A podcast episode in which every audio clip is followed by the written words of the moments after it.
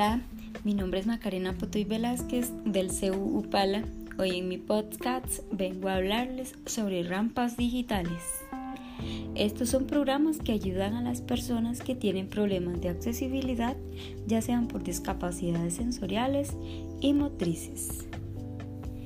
Podemos mencionar algunos ejemplos de rampas digitales, como lo son, según López, Scratch, es una programación visual que permite a los usuarios crear proyectos multimedia interactivos como videos musicales, presentaciones, juegos y otros tipos de animaciones.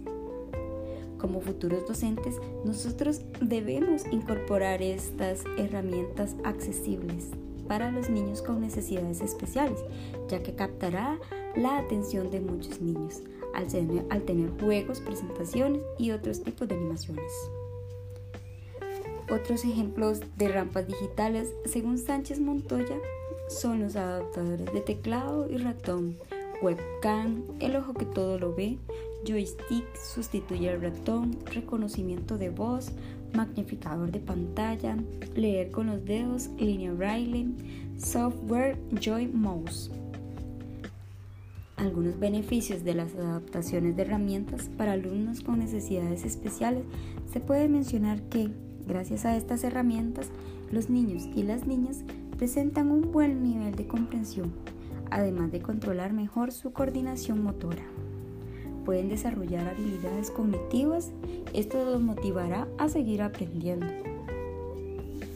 Otro importante beneficio que brindan las herramientas es que ofrece instrumentos adecuados para realizar las mismas actividades educativas que los demás alumnos. De esta manera se obtendrá una inclusión para todos. En nuestro sistema se implementan rampas digitales útiles para la formación de personas con discapacidades.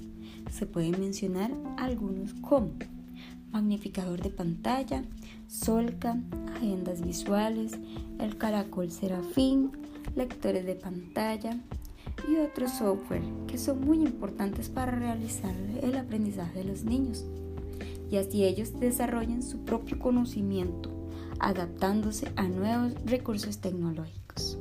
Bueno, y para finalizar con rampas, digitales, podemos mencionar en nuestra propia computadora, cuando realizamos un Word, por ejemplo, eh, ponemos una palabra, digamos, atención, y no la tildamos, el mismo sistema nos muestra unas lineecitas en rojo debajo de las letras que es corregir para que nosotros logremos corregir la falta ortográfica. Eso es un ejemplo claro de rampas digitales. Bueno, esto es todo. Chao.